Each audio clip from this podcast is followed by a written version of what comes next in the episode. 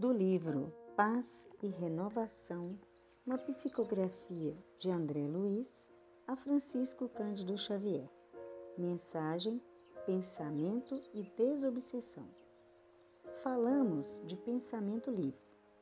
Analise o corpo de que você se serve no plano material. Do ponto de vista do autocontrole, é uma cabine perfeita com dispositivos especiais destinados à sua própria defesa. O cérebro, com os centros diretivos da mente, funciona encerrado na caixa craniana, à maneira de usina quase lacrada num cofre forte. Os olhos registram impressões, mas podem conservá-las em estudo discreto.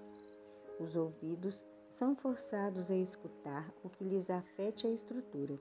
Entretanto, não precisam dizer o que assinalam. A voz é produzida na laringe, sem necessidade de arrojar de si palavras em desgoverno. Mãos e pés, por implementos de serviço, não se movimentam sem determinações da vontade.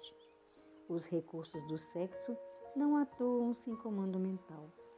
Fácil assim verificar que não existe trabalho desobsessivo sem reajuste da emoção e da ideia porquanto todos os processos educativos e reeducativos da alma se articulam de início no pensamento.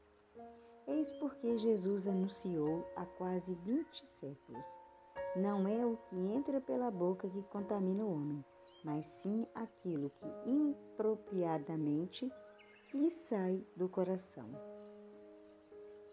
Paz e luz a todos.